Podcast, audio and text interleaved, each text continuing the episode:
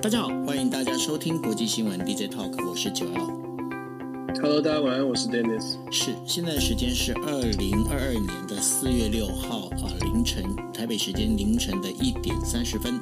那今天呢，为大家带来的五则呃，就是有关于国际新闻啊。第一则当然会跟大家聊一下乌克兰最新的一个状况。那大家知道，就是俄罗斯的军队呢撤出了基辅附近哦。那呃，乌克兰军队呢，已经算是把基辅省这个部分的话，整个算是呃把它接收回来，但是呢，也出现了有很多横尸遍野的这样的一个状况。到底为什么会这样的一个情况？那我们待会会在这个第一则新闻里面跟大家做分析，同时会跟大家讲为什么普丁他不怕当一个战争犯，以及欧盟还有美国他们继续的一个经济制裁，接下来会有哪些的一些状况？那接下来第二则新闻会跟大家讲的，就是说，呃，现在俄罗斯的这个侵略战争哦，已经造成了中东的一个粮食荒。啊，这中东的粮食荒最主要的话，应该是乌克兰呢，是属于欧洲的一个非常大的一个谷仓哦，一个粮仓。那在这个经过这样的战火已经一一个多月了哈，那接下来的话，其实有一些问题，包括了这个粮食运不出去，然后呢，包括中东呢，有很多人呢开始要面临的所谓的粮食上涨哈，那这到底会怎么办？那到时候跟大家来讲。另外一个是匈牙利的国会选举呢，执政党获得大胜。那执政党获得大胜这件事情呢，其实比较麻烦的一件事情是什么呢？因为呢，执政党它本身呢是属于呢，这现在目前的这个执政党是属于比较亲俄罗斯的哈。那匈匈牙利本身又是属于欧盟的成员，那这样的一个做法里头，会不会对于制裁俄罗斯这件事情会有一些影响呢？那另外第四则新闻会跟大家讲的是，呃，就是香港的那个行政长官林郑月娥呢确定不续任，但是接下来呢，要继续接任的这个新的行政长官呢，是啊、呃、从警界出身的，这也是打破了历历届的香港的行政长官的一个，就是啊、呃、不管是从商界或者从公务人员之间的一个规则哦，呃、从这个警界出来，他到底为什么？另外的话，最后一个就是大家如果。仔细注意新闻的话，二零二四年印尼准备要迁都哦。他要迁都之后呢，到底这个能不能迁都迁成哦？那过去还有哪些哪些东南亚国家曾经就是走过迁都这件事情？那会跟大家来做分析。好。那我们进入第一则新闻了。第一则新闻是乌克兰最新。那当然，在我们在谈之前呢，我们必须跟大家讲，因为现在呢，乌克兰呢，从乌克兰这边逃离出来的乌克兰难民呢，就逃到欧洲这一边的话，大概有四百六十万人左右哈。那欧盟呢，是他们在逃出来之后，欧盟就计划来协助这些乌克兰难民呢，将他们身上的乌克兰格里夫格里夫纳的这个钱币呢。兑换成欧元哦，因为这些逃离到那个欧洲的乌克兰难民呢，他们身上虽然带有乌克兰本国的货币格里夫纳，但是呢，因为就是这个格里夫纳呢，目前兑兑换的一个信用下降。造成了欧洲很多的金融机构拒绝兑换。那现在呢，从乌克兰逃离的这个难民呢，他没有办法到银，他已经没有办法到银行领钱了。然后随身携带的那个格里夫纳呢，又只能在用在黑市呢用极低的一个价格做兑换。尤其是随着这个俄罗斯对乌克兰入侵的时间延长哦，乌克兰国家银行也就是中央银行已经停止了格里夫纳与外币之间的兑换，来遏制所谓的资金外流。另外一方面的话，波兰还有一些等于波兰这些金融机关呢，他们也不愿意兑换流动性低而且波啊波动风险大的格里夫纳。另外的话，就是呢，我们刚才有提到的，俄罗斯军队呢已经离开了乌克兰首都基辅附近的一个地区哦。但是随着乌克兰军队重返这些曾经被占领的土地呢，发现有超过三百多名的平民呢被杀害或者是遭到酷刑。根据《纽约时报》的一个报道哦，从四号的这个卫星图像来分析，在俄罗斯军队撤离布查之前呢，已经有多名的一个居民丧生。而且呢，从这个呃，就是几个这个我们在讲的，就是西方媒体哦，在第一时间进入现场的时候会发现。很多的这个布查的居民啊，平民呢，他们是双手被布防啊绑捆之后，然后从脑后勺这边开枪直接射杀。那甚至还传出有些妇女呢，因为是这样的遭受了包括性侵的这样的一个问题哦。那当然就呃，根据那个美国国防部的高级官员表示，截至四号为止呢，俄罗斯军队已经将基辅周边的三分之二的军队呃转移到其他地区。但是国际人权组织的人权观察呃，关于人权观察 HRW 在三号的一份报告，俄罗斯军队的确在布查杀害了平民，并且对其进行性侵。他认为呢，这是已经是已经构成一个战争罪，而且现在开始在进行着更详细的一个调查。Dennis，呃，这个从这整个一个我们在讲说。布查的这整个一个惨绝人寰的情况里面哦，看到一个事情，因为我还看到一个报道里头啊，就是很多的，就是俄罗斯他从俄罗斯军队匆忙走掉之后啊，留下了包括了就是呃这个我们在讲的，就是说他们有很多包括这个威士忌的瓶子啦、啤酒瓶子啊这一些。一个军队哦，不管你今天是什么样的军队，军纪非常重要，但是很明显的看起来。这个俄罗斯的军队其实军纪非常的涣散。那当然，在这个俄罗斯入侵乌克兰之前呢，就已经有个有很多的传闻在讲。其实呢，俄罗斯本身军队里头的话，整个贪污啊，包括这些相当都相当的腐败哦。这当中会不会有影响？其实这一群这一群所谓的俄罗斯军人啊，他本身并不是受到非常好的一个军纪的军纪的一个约束。我觉得不只是军纪啊，他们的这个士气或者他们想要打仗的这个想法，也可能不是这么的坚定哦。那基本上，你你刚刚形容这个状况是非常可能发生的。不管大家怎么看，从事实来说，第一个，俄罗斯的军队现在在乌克兰是打得非常的不好，跟跟他们想象的不一样。再来呢，从军纪的涣散，然后再布查我们看到的媒体上面的报道，还有一些照片，你会觉得。真的是蛮，真的是很不人道的事情，可能真的发生在乌克兰的境内哦。这些都是我们非常不愿意见到的。那当然我，我我非常认同九欧你说的，我觉得军纪是一个很大的问题。那军纪是问题，可是可是军纪是问题，它目前呃让人更担心的是，就是因为军纪是问题，所以到了乌克兰境内，它可能造成的伤害是更大的。甚至我们会说这种。惨绝人寰的这些现象，有可能真的是因为军纪涣散，所以这些人，嗯，我们甚至不知道乌克兰、俄罗斯的这些军队是不是是是不是正规军，是不是可能他本身有一些前科犯都不一定哦。在这样的情况之下，我们看到的这个表现，就是在乌克兰境内造成的。呃，伤亡就是对于乌克兰人民的这些伤害，真的是真的是比这个这个真的是比正规军可能还要更严重、更糟糕。其实这是令人担心的。那我们说以布查看到的状况，它可能不只是发生在布查，它可能发生在其他乌克兰曾经被稍微短暂的占据的这些地方，恐怕看到的状况都不会很好。那这样的一个现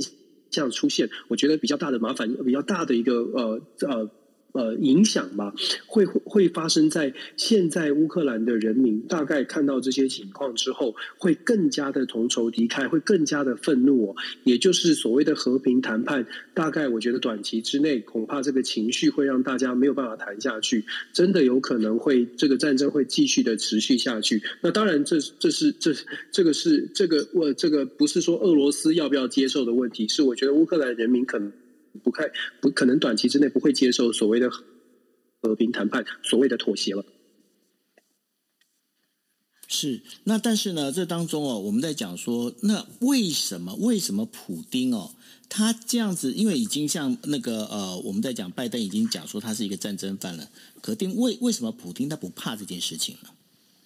他要怎么怕呢？我们就说 ICC 哦，大家在讲战争犯，朋友们都我们大家都会觉得说。哎呀，这个应该要这个绳之以法哦，天网恢恢，对不对？都很理想。但是我们说，谁要负责做国际战争犯的审判呢？基本上是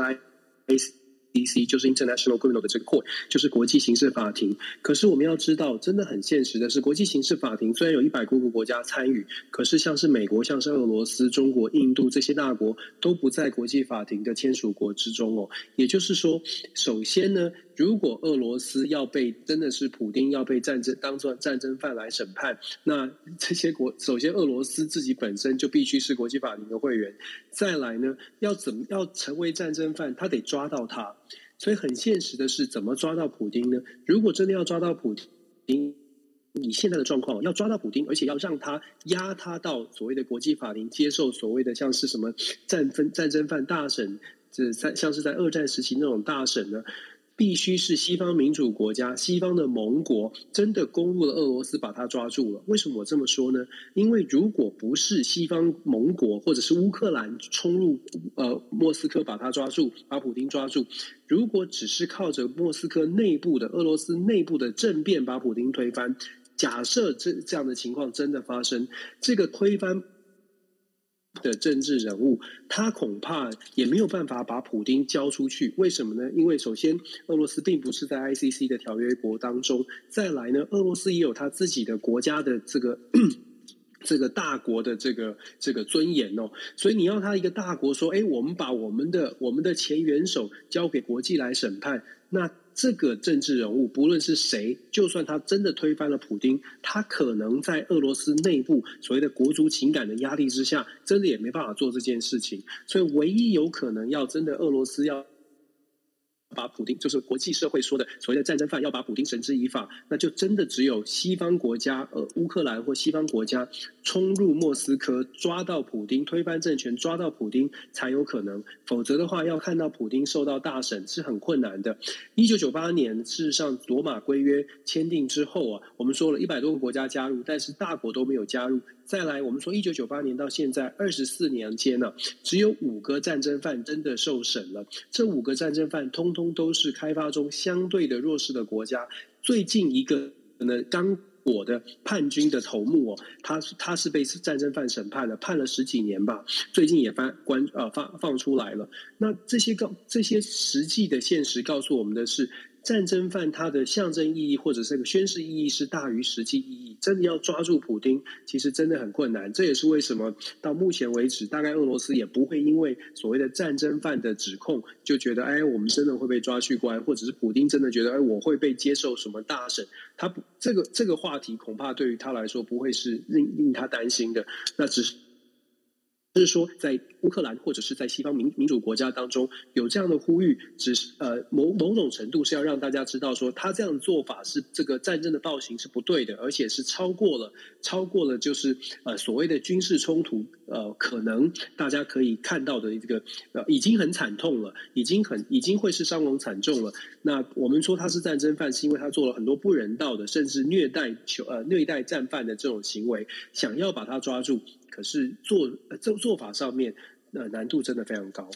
现在在那个乌克兰的国防部，乌克兰国防部的官网上头呢，已经把这。一千六百名哦，就是入侵到布查的这些俄罗斯军队的相关的这些士兵的这个姓名，还有基本资料啊，全部都已经公布在上面哦。那这个部分的话，我想也是乌克兰想做的一个反击。不过，呃，这个在呃，我们在讲刚刚在讲说，不管说西欧或者是美国也好哦，他们现在唯一能做的还是做经济制裁。但是呢，呃，现在呃，就是俄罗斯的国债呢，在四月四号已经有出现一笔。国债已经没有办法支付哦，那现在还有三十天的宽松呃宽限期，如果三十天时间到的话，呃，俄罗斯还没有办法做支付的话，那俄罗斯就确定要面面临的就是所谓的债务不履行，那就会发生的就所谓的国家的国家的那个信用破产这样的一个状况哦。那很明显的，因为现在拜登总统呢，他在做的一件事情，他就是要让那个整个俄罗斯的这个经济垮台、经济破产了。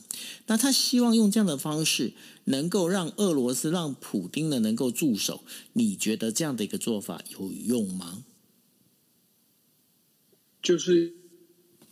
难度很高！其实我们在 DJ 中一直在一直都在说，就是以国际现实来说，这个经济制裁的效果是非常缓慢而且有限的。坦白说，经济制裁在过去从来没有很直接的真的造成战争停止过。所以这就是为什么，嗯，我们虽然这样说，我们虽然心里有期待，说希望它有效。可是短期内内来说，其实看不太到这样的效果。就算九九二，你刚刚讲到了，包括俄罗斯的国债到期啊等等，但是如果有一个国家就是摆烂，你怎么办呢？然后再加上有很多的国家到现在还在跟他做生意，也就是说，经济制裁你没有办法把它。啊，封死，在这种没有办法封死的情况之下，你就真的很难就说哦，让让普丁觉得，哎，我必须要赶快改变我的行动了。那近期呢，像是俄罗呃乌，我们就举说呃乌俄罗斯现在又又开始对这些还在跟他做生意的国家特别去强调说，哎，你们都是友善国家，那友善国家我们有很多的方便，甚至是提出像是能源的折价打折哦。这种这种利诱的方式啊，你要说，哎，我们有民主道德的国家，我们说，哎，我们我们不能真的觉得不能这么做。可是有一些国家，它在发展中，他觉得最重要的是我国家的利益。譬如说，印度，印度就加码，觉得说这个折价的能源是很值得现在就就加码加买买进的。那更不用说，呃，我们等下会谈的，像是匈牙利，他们都是加码继续去买这些能源，因为现在感觉是捡到俄罗斯开出了这便宜的价格，所以经济制裁它真的很难是有用的。那可能哦，真的我们需要用智慧，我们一直在讲智慧，其实我自己心里是觉得，如果没有更强势的手段，老实说，要让普丁改变，非常真的是非常困难，只能说这个战争恐怕时间会拖得更长。那你所谓的这个更有力的改变，你就是说，那西欧跟美国就是要出手的，就是了。其实已经有很多国家开始有这种声音了，像是像是波兰，我们知道，当然波兰本身就是觉得对俄罗斯很不爽了。有一些国家已经开始有这种念头，或者是有开始这种提议，是说也许军事行动是必须要拿来当选项的。那我我会我会觉得说。嗯，我们现在其实看到一些迹象，怎么迹象呢？像美国通过了要把这个遏制的坦克援助乌克兰，我也通过了说要把无人机，就是具有轰炸能力的无人机，要用军事援助的方式给乌克兰。有点像是，如果大家回顾历史的话，其实，在二战期间，美国一开始所扮演的角色是民主国家的军火库。这个民主国家军火库是美国在战争期间通常一开始的作为哦，然后都遇到的是呃这些呃国家可能反过来攻击了这个民主国家的火药库军火库，然后美国开始参战。我自己现在觉得，美国现在做的这些军事的援助，尤其是军事设备的援助，有一点点像是当年的民主国家的火药军火库的一个补给的概念哦。现在就是说，如如如果俄罗斯真的在这个战争的延延延长当中呢，他真的觉得嗯要要挑战美国了，或者是要挑战所谓的打到北约的北约的国北约的领土的话，这个军事的互动或者是更大的规模的冲突哦，如果俄罗斯没有拿捏好，或者是如果说嗯大家实在是看不下去了，我觉得不不能现在我觉得不能排除这种可能了，是。好，那所以呢，这个到时候接下来会怎么样呢？我们会继续帮之啊大家来做观察哦。然后第二则新闻要跟大家讲的就是乌克兰政府在三号的四月三号的时候宣布哦，俄罗斯封锁了黑海港口，导致了三月份主要粮食出口量的锐减，是减到了，便是上个月的四分之一。然后呢，总共有一百多艘外国注册的一个船只呢，被锁在黑海，无法出去哦。那乌克兰其实是世界第五大的小麦出啊出口国，由于来自粮仓的这样的一个海运停滞哦，有很呃人们已经开始在担心哦，就是食品价格应该还会居高不下。乌克兰经济部在三啊，在那个三号的时候公布一个，就是一个讯息哦，就是说三啊三月的这个玉米出口的这样一个出口量呢是为一百一十万吨，小麦的出口量是三十点九万吨。那这这是是接接下来是二月份，这是二月份的四分之一哦。那作为一个出口路线的黑海港口已经被俄罗斯整个封锁。自俄罗斯二月二十四号入侵乌克兰以来呢，航运公司陆续停止进港，但是还有不少的船只被提被锁在黑海那个港口里头哦。根据航运信息呃提供商哦，叫做劳合劳合市情报公司，他在三月的下旬的一个讯息呢，有一百二十八艘外国注册的船只没办法离开乌克兰。那这当中还有包，如果把乌克兰还有俄罗斯所注册的这个船只呢，加起来数字有超过三百艘。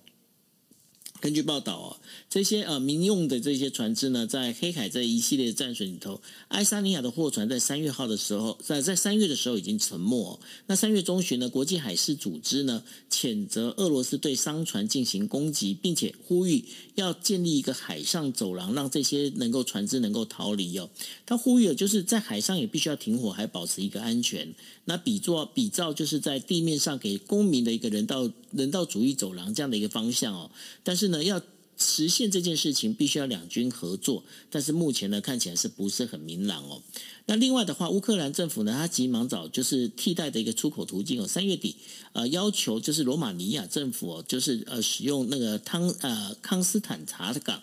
那这个港口呢，也是面向黑海，黑海，然后通往一个边境，罗马尼亚的一个陆路交通这边是开放的。那希望呢，这个能够从这部分的话，能够进行出口哦。那除了封锁之外呢，还有包括威胁航运的，还有就是大量的这个我在黑海上面的一个水雷哦。那现在土耳其跟罗马尼亚的海军呢，其实都已经发现了有不少漂流的水雷。那这这当中的话，有一些已经是在这已经飘到了土耳其海上交通枢纽的这个呃，就是普鲁斯湾的这个海峡这发北侧被发现的哈。那这个当中最大的一个问题在哪里呢？最大的问题就是说。俄罗斯跟呃乌克兰他们的小麦出口量呢是全占全球的百分之二十，然后呢，它的一个玉米出口量占全球的百分之三十，另外还有就是葵花油哦，葵花油出口量占全球的百分之八十，而这当中的话。我们先讲小麦还有玉米，大家都应该知道哦，因为小麦当然是包括一些面类制品主要的一个哦，我们在讲的是主要的原料。那另外的话，玉米本身的话，它甚至它还可以做成生化原料哦，这些相关的生化燃料相关的这些东西哦，所以玉米还有当饲料，这当这一些相关的这些必须要做的哈。那另外的话，还有就是葵花油，葵花油的话是中东地区非常重要的一个食用油哦。那所以呢，今天如果包括玉米、小麦、葵花油这三样产品呢，整个因为被就包括战争的关系而被没办法出口，甚至没办法继续的去种植栽培的话，那这造成的话会造成整个不是只有单纯只有呃呃我们在讲小麦啊这个玉米这些这些相关的这些呃长呃应该原料而已哦，包括用原呃用玉米来去养殖的，包括牛啊猪啦，包括这些相关的这些畜牧业，其实都会有所影响。所以接下来哦，整个这是二零二二年，也就是今年哦。在整个我们在讲的这个粮食本身，其实危机已经越来越紧张。Dennis，你怎么来看这件事情？其实我们之前就已经在说，就说这这次的乌俄冲突造成最大的冲突，呃，重最大的冲击点就是粮食市场跟这个能源市场。其实能源市场呢，大家如果想一想的话，就会知道能。能源的价格的冲击啊，其实它的回弹是会比较快的。乌俄的乌俄的战争现在当然会影响能源的供应，所以能源的价格在往上，就是石油、天然气价格都往往上。但是，相较于能源来说，粮食的问问题更大。为什么呢？因为能能源的部分是，如果战争可以得到了一些缓和，你会看到国际能源市场它的价格就会很快的回弹，很快的回稳。因为它的因为石油是就是可以很快可以很很快可以提供的，天然气可以很快的接管，很快的重新供应的。但是粮食不是，粮食要等它收成哦。一旦就是被打坏了，或者是农作物被打坏了，粮食要重新收成，那要等时间的。那不是说今天我我我决定重新把粮食拿到市场上，我就有粮食可以拿出来卖。所以粮食的短缺是一个很大的问题，而且对于尤其是开发中的国家，其实刚刚九欧你讲了这么多数据，它反映出来的其实就是世界对于俄罗斯和乌克兰在粮食上面的依赖，其实是非常高的。联合国的粮食署呢，都有呃，在战争中前几个礼拜，包括了联合国的秘书长古特雷利就已经说过了，目前粮食的价格按照目前的状况，至少会上涨百分之八到百分之二十，各个国家还不等。然后也特别强调，全球粮食的供应链或许在这一次的事件当中要去重新做一个思考，因为过去很长一段时间，大家就觉得说，那乌克兰跟俄罗斯这些地地方。很大，然后这个粮食栽种的这个呃成本很低的国家，按照比较利益的法则，他们应该要，他们可以负责更多。然后有一些国家呢，就把 国家的产业转移到其他的其他的部分哦，整个的粮食产业链过分的偏重于某些的国家，像是俄罗斯。像是乌克兰，让他们在粮食的产业链当中扮演的极为吃重的角色，现在就遇到了这个很大的麻烦。那目前呢，现在以中东国家跟非洲国家来说，他们的受惠受害的这个程度会受的冲击是最大的。甚至有些国家呢，很快的，如果按照这样的情况发展，很快的就会出现了粮食荒，甚至会再次进一步变成饥荒哦。因为有一些国家它。就是依赖着俄罗斯跟乌克兰廉价的、低价的、相对低价的粮食。美国有没有粮食？其他的国家有没有出产粮食卖？或者是你刚刚讲的，包括葵花油或者其他的产品也有，但是它成本就是比较高。成本比较高呢，不是每一个国家，尤其是乌克兰靠乌克兰和俄罗斯的这些粮食，这些国家都是相对经济发展比较稍微弱弱势的国家。这些国家它能不能够去采买？这个比较高价的美国小麦、美国玉米，或者是其他国家所产生的玉米，呃，不是不行，但是真的是能力有限哦。这就在在的凸显说，现在的粮食荒，它对于全球影响，它会影响的比能源荒还要严重。那我们说，这其实之前也说到了，有一些民主国家，它还是年轻民主国家，它根本政权呢，并不是这么的稳固，所以没有办法经得起这种呃社会稳定的考稳稳定度动动摇的这个考验。比较令人担心的是，因为这次的乌克兰乌俄之间的冲突，真的有可能会发生的情况是，有一些民主的年轻民主国家，尤其在非洲，可能真的会出现一些民主反，就是民主逆流的状状态哦，反过去。支持说不是很民主的国家，这个也也跟有一些国家现在在在呼吁说，哎，和平稳定，然后不要介入乌俄冲突是有关系的，也是也是为什么这些国家的有一些专制的领导人反而得到了支持。待会我们说匈牙利甚至是塞尔维亚都在上个礼拜选举结果出炉，结果都是站在亲俄的那一边哦，站在这个所谓的不要去介入的这个论述。所以我们觉得，就说 这些危机呢。它的出现，它再再的反映出很多国家，它可能在国际现实上没有那个条件去做竞争的时候，他自己会做出自己的筛选。这个筛选或许对于整个世界的发展，并不是非常理想的。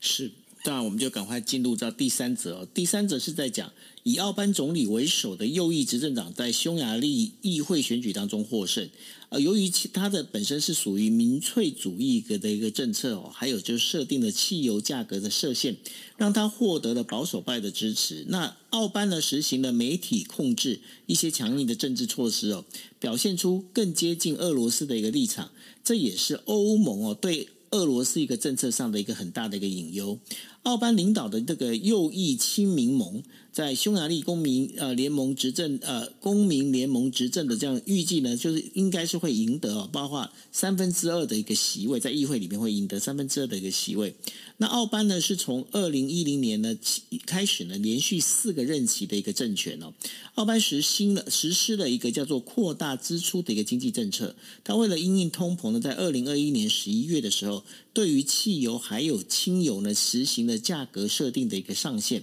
并且在二月的时候宣布把这个这个措施呢再延长三个月。同时呢，跟工会达成一致哦，到二零二零年每个月的最低工资要比上个年度要提高百分之二十左右。同时，他还减低了、减低了、减轻了这个企业的一个税收的一个负担哦。那所以呢，这导致的就是匈牙利在二月份的失业率只有百分之三点七，远比欧盟整体的百分之六点二来的低。所以呢，造成匈牙利许多选民认为哦，这个整个经济形势看好。一个五十二岁的一个房地产的经营投资者就把票投给那个执政党，他就讲了哦，他说，包括公司国有化在内的经济措施都做得非常成功啊。所以呢，对保守派来讲。奥班呢，其实是给他的一个生活来带来的一个稳定的生活，稳定的一个强而有力的一个领导者。但是呢，奥班这个所领导的匈牙利政府呢，其实跟欧盟的关系在近年来一直都非常的微妙，尤其是他们在俄罗斯还有乌克兰的外交问题上也是意见相左。奥班在二月的时候，他访问了呃莫斯科，得到俄罗斯扩大。对于天然气的一个供应哦，当时俄罗斯在乌克兰边境部署了大量的一个军队，并处于入侵戒备的一个状态。但是呢，奥班呢，他并他虽然每个别并没有反对哦。就是欧盟对于俄罗斯来进行经济制裁，但是呢，奥班一直在处在一个属于消极配合的一个地位。另外一方面，他也不愿意支持乌克兰。在欧盟内部呢，向来对于军事干预谨慎、持谨慎态度的德国，决定向乌克兰提供武器的时候呢，奥班还是坚定的，就是不愿意批准了。他的他的唯一的一个理由就是说，他不想让匈牙利卷入战争。那乌克兰呢？乌克兰政府呢，把匈牙利视为欧盟内部的一个亲俄力量。在三月下旬，欧盟一次的一个线上演讲当中呢，呃，泽伦斯基他就是直接点名奥班了，并敦促他必须要跟俄罗斯断绝关系，断绝关系。但是这也使得奥班跟泽伦斯基之间的关系变得更差。奥班呢，在言论自由还有法治价值观呃这个部分呢，也就是他非常的专制啊。他推动媒体控制，在这次的一个选举发挥了非常大的一个作用，让他赢得选举。而批评政府的这些媒体呢，一就是一再的被缩减所谓的公共广告的一个露出哦。那这也使得呢，就是包括了就是有一些自由派的独立新闻网站的主编呢，也因此被解雇。那这包括了，就是还有美国著名的投资人索罗斯哦，在布达佩斯创办为民主化开呃，就是开发人力资源的中欧大学呢，现在也被迫迁往了国外。那这这所有的关系呢，使得匈牙利呢，在欧盟里面变得越来越独特，也越来越特别。那 Dennis，你觉得，那这这当中，这会不会变成是一个在欧盟里面一个非常不一样、不协调的一个声音呢？我觉得它是一个不一样的声音。那这个不一样的声音，我们要担心的是，这个不一样的声音会不会扩散？因为到目前为止，其实我们说，呃，美国政府或者是西方民主国家一直在呼吁的，就是在经济制裁上面更加的团结、更加的强势。可是我们可以看到，欧盟国家甚至其实日本都有一点点不一样的声音。原因就是我们一直在讲的所谓的国际的现实利益。我们要比较担心的是，看奥班的当选，呃，对于整个欧洲国家会不会有这种。这种效效应呢，所谓的效应就是说，呃，它的外溢效应比较令人担心，是因为会不会有一些国家觉得，如果他这样子，呃，匈牙利这样做，然后匈牙利可以得到廉价的能源，然后匈牙利得到了很多的国家的好处。尤其是战争继续发展下去，能源跟粮食等等的危机等等的价格，那匈牙利如果因为这样子，它反而国家，你刚刚讲到的匈牙利可经济表现还有失业率，如果它这这个因为因为这个战争，反而让匈牙利呢采取不同的路线，然后它的经济、它的失业率、它的它的这个能源都表现的，就是等于是。嗯，因为因为成本低，所以它表现得很好。会不会有一些国家开始出现动摇，觉得我们到底要帮乌克兰，或者是我们到这场战争当中到底要付出多少的成本，才是呃才算是帮助到帮助的够了？因为其实每一个国家在进行经济制裁的时候，都有同时去换算说，这个经济制裁会对自己国内的经济造成多少多少的影响哦。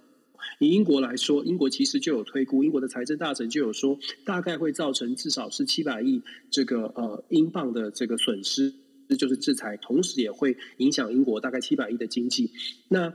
每一个国家其实都有做这样的换算。那我们说奥班这场胜利，它不只是赢得小，为什么我会说比较令人担心会有外溢效果？是因为它不止赢得小哦。这一场的选举呢，在选举之前，包括我们在之前看这个民调，上个星期、上个周末之前我看的民调，大概都是奥班的政党，大概是百分之四十九对上四十一到四十五不等。所以就是十趴左右的差距，可是选举结果到目前为止呢，出估的结果是百分之五十三对上三十五，是超过了大家预期的差距。奥班所主打的，我们当然其实就你刚刚讲到一个重点，因为奥班他并不是一个非常相信民主的，所以在他的执政任内呢，他对于媒体的控管是非常严格的，甚至是打压不同的这个反对党的反对派的声音，所以反对派本身在这场选举当中就不是一个。公平的选举就不太是公平的选举哦，因为媒体的报道或者是偏颇的报道，所以本来就不是公平的。那再加上奥班在这次的俄乌战争当中，一直去强调说，匈牙利没有条件，百分之九十能源是依赖这个俄俄罗斯的供应哦，所以匈牙利没有条件去介入到这种事情。然后呢，这个乌俄乌俄冲突只是呃这个乌克兰部分的政治人物想要操弄的结果。不管我们怎么看待这个奥班的说法。但是奥班的说法，在乌克在匈牙利居然让大部分的民众是买单的。匈牙利的民众觉得，确实现在呃匈牙利就是不要介入这些事情。那我们看到这样的结果，就呃我们就是就像我们所说的，比较担心的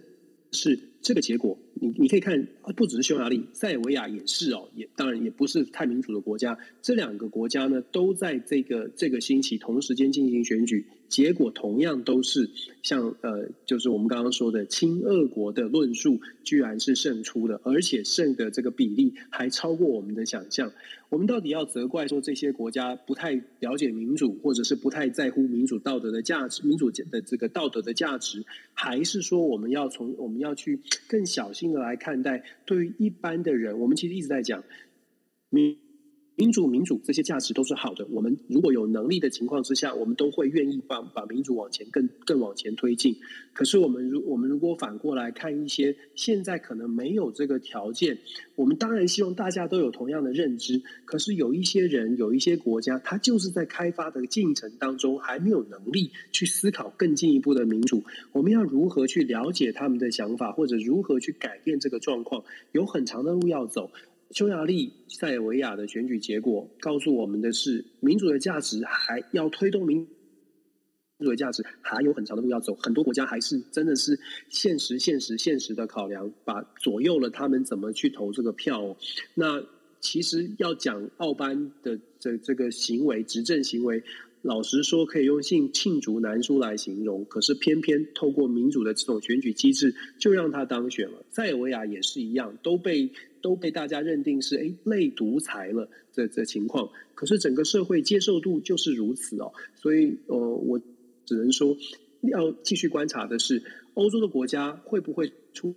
出现动摇？我们希望不会，但是欧洲国家会不会出现动摇？会不会开始觉得，如果再一个月、再两个月，然后能源的价格没有下来，会不会有一些国家开始说，那我们要我们的我们的这个呃支持的程度要到哪里？如果出现这种讨论、这种反思，老实说，就会出现一些危机哦。我们再补充一点，就是我们在讲说难民，其实就你刚刚讲的。那个数字很惊人，对不对？四已经有四百六十万的难民是呃在欧洲国家，然后联合国还统计还有另外六百多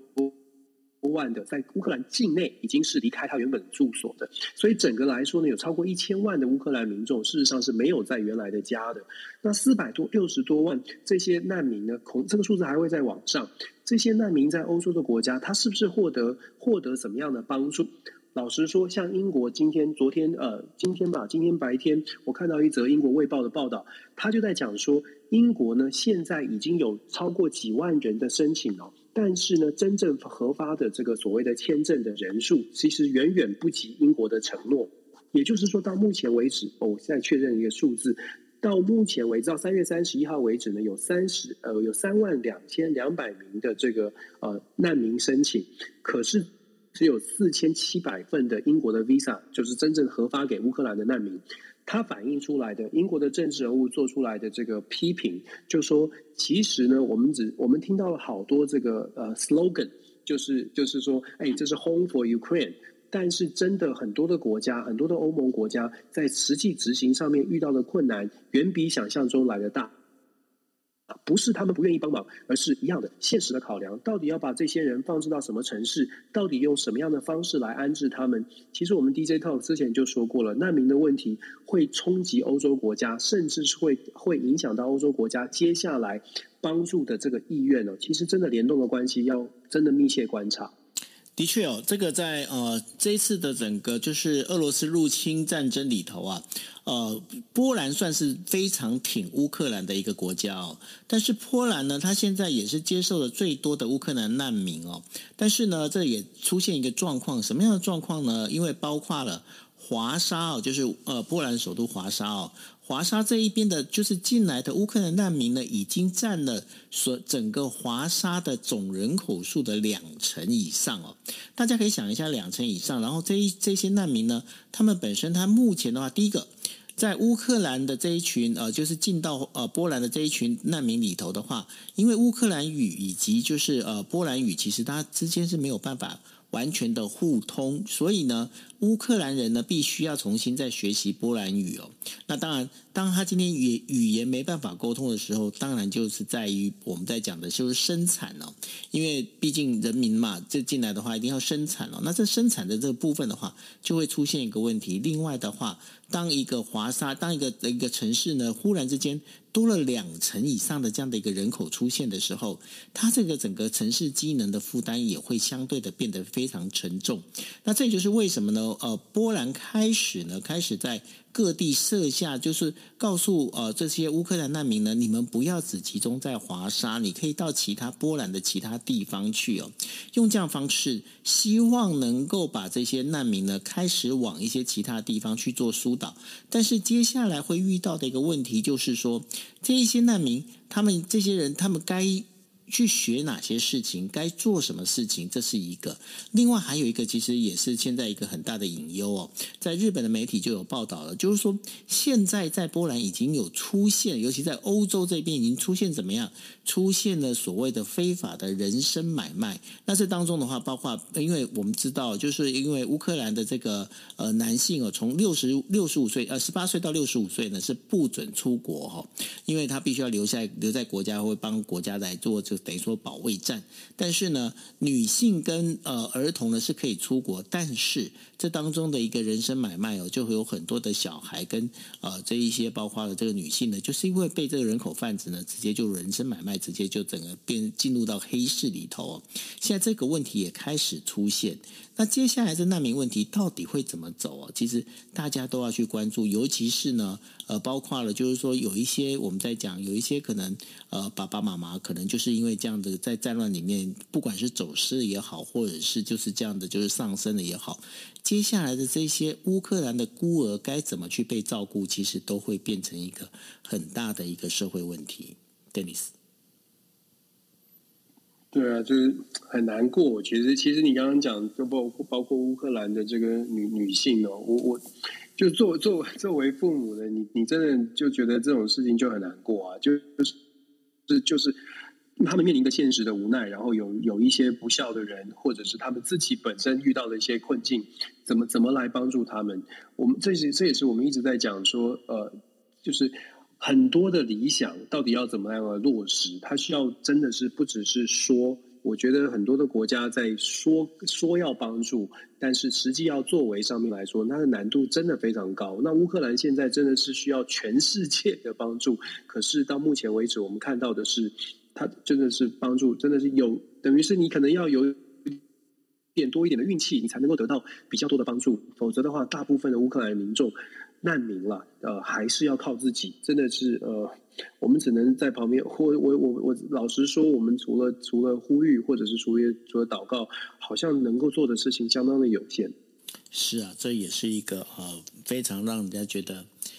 呃，心有余力不足哦。你也你看哦，像呃，我今天在开房之前有刚刚跟大家讲过，就日本呢，他们现在就是这次呃，他们原本已经接受了大概四百多名的这个乌克兰难民哦。那这一次随着这个就是日本的外务大臣林方正的一个专机哦，从波兰在带回来，又带了二十名的这样的一个难民回来。其实。人都不多，那然后，但是他们接下来的就是在亚洲国家，他们必须要去重新去适应环境，接受这整个一个环境，包括不同的，他们可能要是开始受教育，他们也要开始学着怎么让自己在这个新环境里面生存下去。其实这都都是一些问题。那接下来这问题呢，不是说呃战争结束就没了，因为这问题还会再持续下去五六年了。所以说，这整个一个状况，到时候接下来会怎么样？其实大家都要持续的一个关注。如果真的有那能力可以帮忙的话，你当然我们就是尽量能够去帮忙做。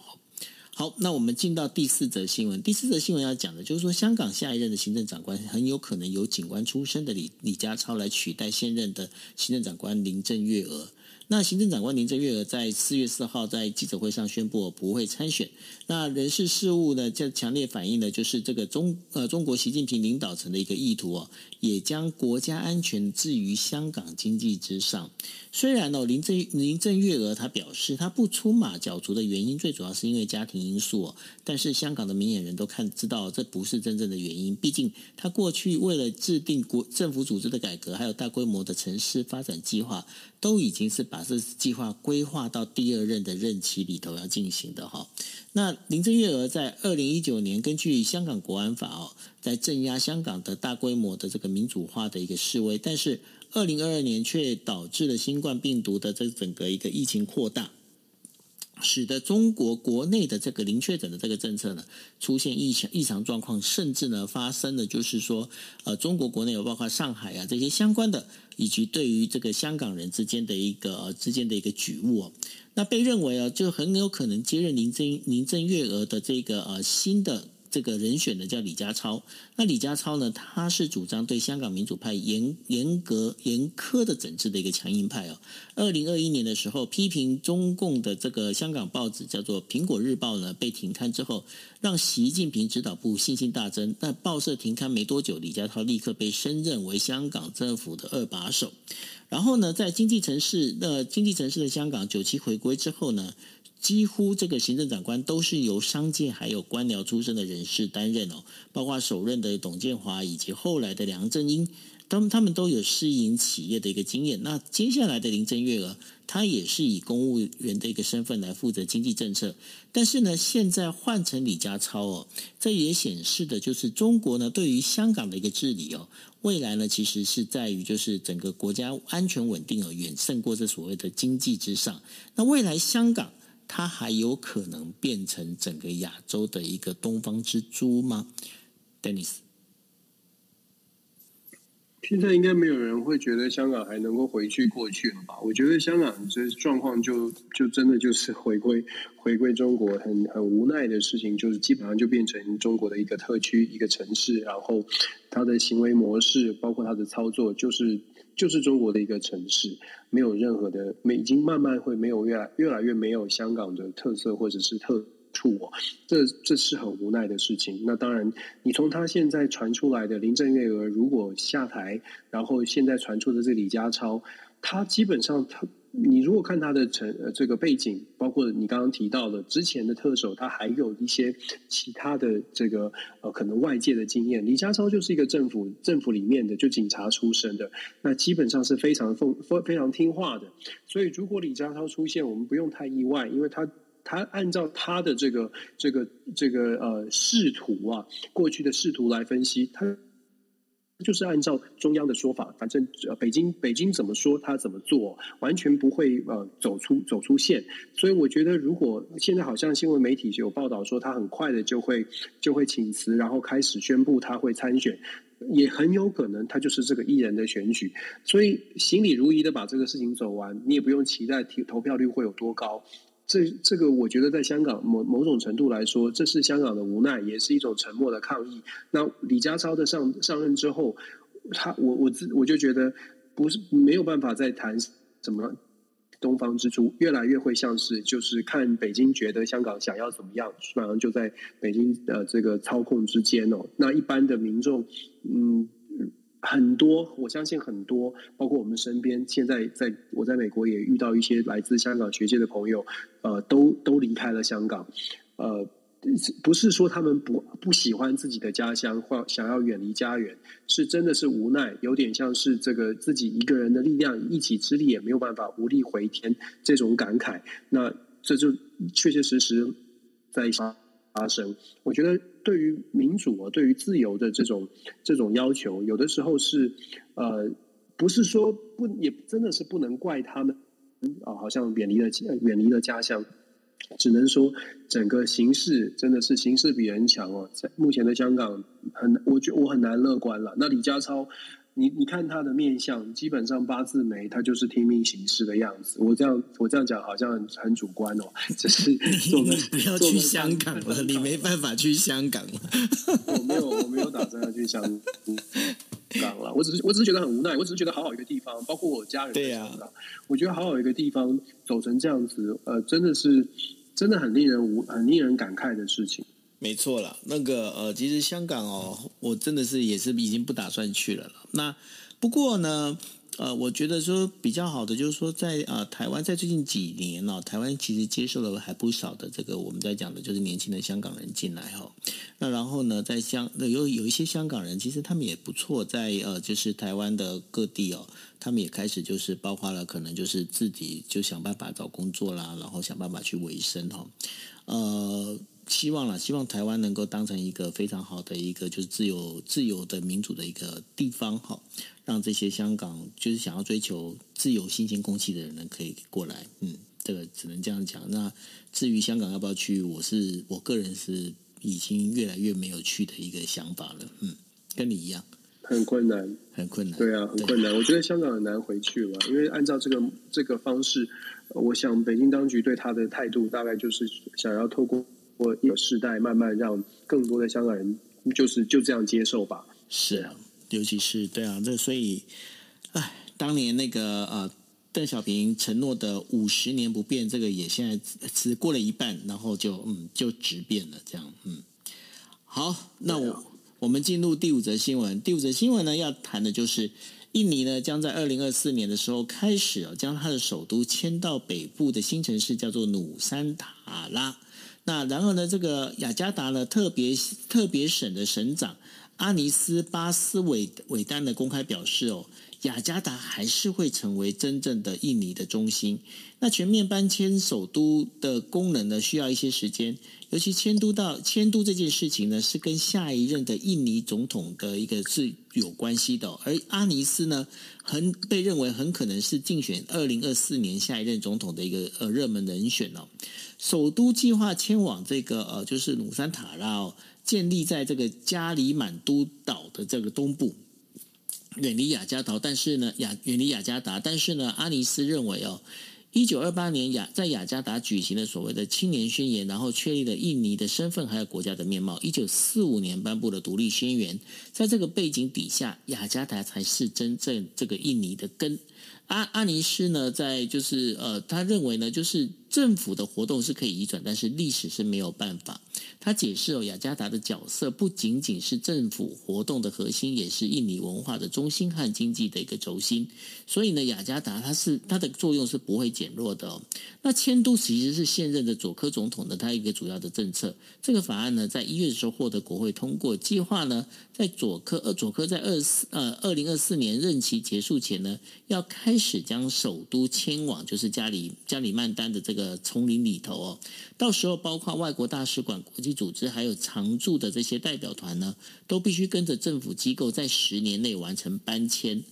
呃，不过呢，这由于这个整个新冠病毒的这个问题，还有在加持的这个整个时间表并不明确哦，而且整个首都的搬迁费用必须要耗资三千亿美元。但是重点出来了，重点就在于软银集团呢决定在。原本是决定要投资的这个呃，就是有关搬迁的这所有的事情里头呢，软银集团决定撤资哦。那这撤资呢，这当中就有包括百分之二十六的搬迁费用呢，将没有办法被支付哦。那这笔费用没有办法没有着落呢，这对于印尼这印尼政府来说是一个很大的难题。所以到时候二零二四年印尼这个首都迁得了迁不了，其实现在变得有一点点微妙哦。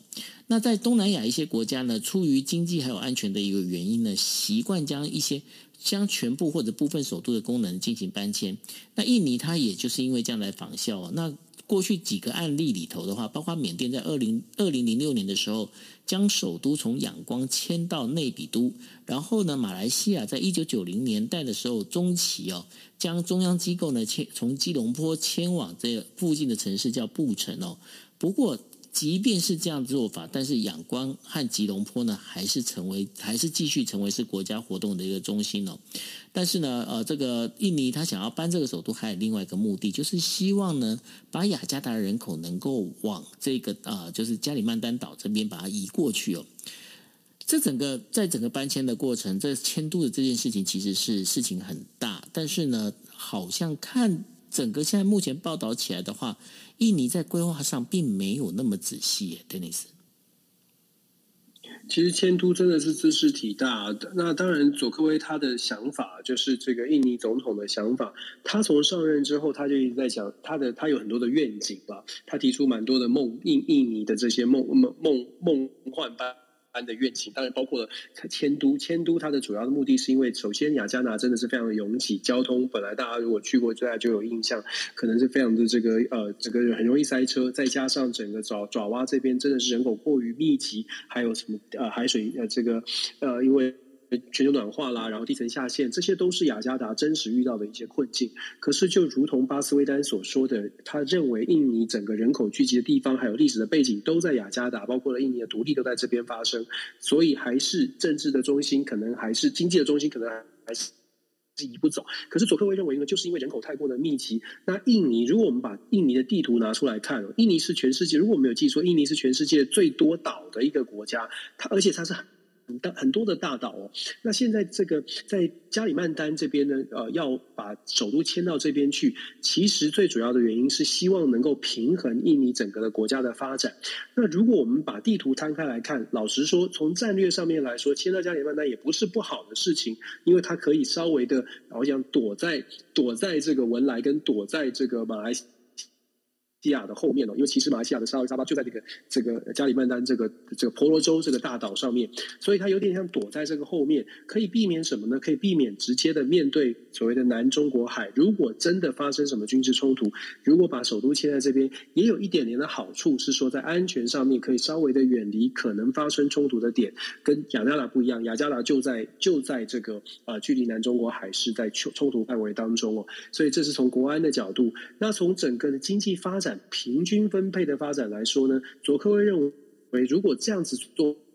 分配，那大概就可以有机会把这个比较欠缺发展的地区能够完全的发挥起来。当然，它连带的也有可能让商业可以再重新找一个地方去去做开发。其实，佐科威提出要迁都的这个想法，从呃二零一七呃一八一九年就有不同的说法，当时。大家都在猜说会到底会会在新的首都会设在哪里哦？是到现在我们才真的看出来哦，原来要设在这个呃加里曼丹这边。那整个的迁都的规划，就如同九欧你说的，哎，是不是好像还没有准准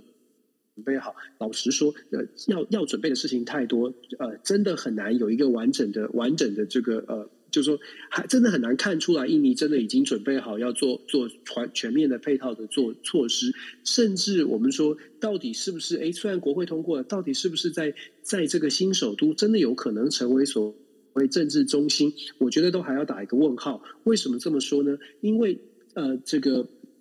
佐科威他的任期是到二零二四年，距离现在大概剩下一年多两年的时间。那谁有可能？其实你刚。一开始就说了，这个巴斯威丹他非常有可能是成为下一任的总统的大热门的人选。他就是在雅加达，而且他就是在整个雅加达特区的一个一个领导人哦。巴斯威丹，我想特别讲一下，巴斯威丹他是名门之后，他的爷爷是印尼的民族英雄，叫做阿布都拉赫曼巴斯威丹，在呃一九这。十二十世纪初的时候，带领印印尼呢，等于是跟荷兰在做所谓的独立战争、独立这个对抗的过程当中，他爷爷扮演了一个非常坚定的角色哦，所以被印尼认定为是印尼的民族英雄。那当然，我就说了，他是名门之后，他的民调的声望也很高。然后他对于迁都的事情其实没有太大的热情。你就刚刚我们在新闻当中，你可以听得到他讲说啊，政治中心就算移了，经济中心还在这里哦。也就是说，将来如果他真的巴斯威丹成为下一任的印尼总统，可以想象的是，即便说有新首都在，所谓的这个呃这个名字我还不会不太会念呢，这个叫做什么诺呃，印尼的新首都，他们定了一个新的名字哦。即便有了印尼的新首都哦，非常有可能在接下来的总统，如果是巴斯威丹或者是其他人，如果他不能够完全的认定说，哎，我们就要把新首都当成政治经济的中心，那就很可能会发生的是，雅加达还是一样的，呃，可能不是首都，但是还是一个政经的中心，没有太大的改变，应该是说。定义或者是理想性是好的，愿景是好的，希望印尼可以平均的分布，平均的把财富，平均的把发展分布分布开来。但是呢，实际要落实啊，要让所有的大企业去做做重新的调整，它难度真的太高了。新首都的名字叫做努山塔拉，努山塔拉，努山塔拉，地图上。地图上事实上还找不到，还找不到。我刚刚对还找不到，我刚刚用 Google Map 去找，因为它是自己先创那个努山塔拉的名字，所以其实你在 Google Map 上找努山塔拉还找不到的。是这个名字就是叫做印呃，好，我我我去翻了一下资料，如果我没看错的话，努山塔拉的意思就印尼语的里头的就是就是呃群岛，就是印尼群岛的这样的一个意思。所以呢，这是也是他自己自创的一个名字，就是努山塔拉，但还蛮难念的，就是了。努山塔拉，当然以后我们就可以到努山塔拉去去去观光。但是就像我们说的，我不知道印尼到底发展会是什么样子。对啊，而且而且感觉上，它是在整个丛林里面重新打造这样的一个城市哦。嗯，没关系啦，没有不急啦，还好，我要我要 先去日本，不急，在旁边看不急。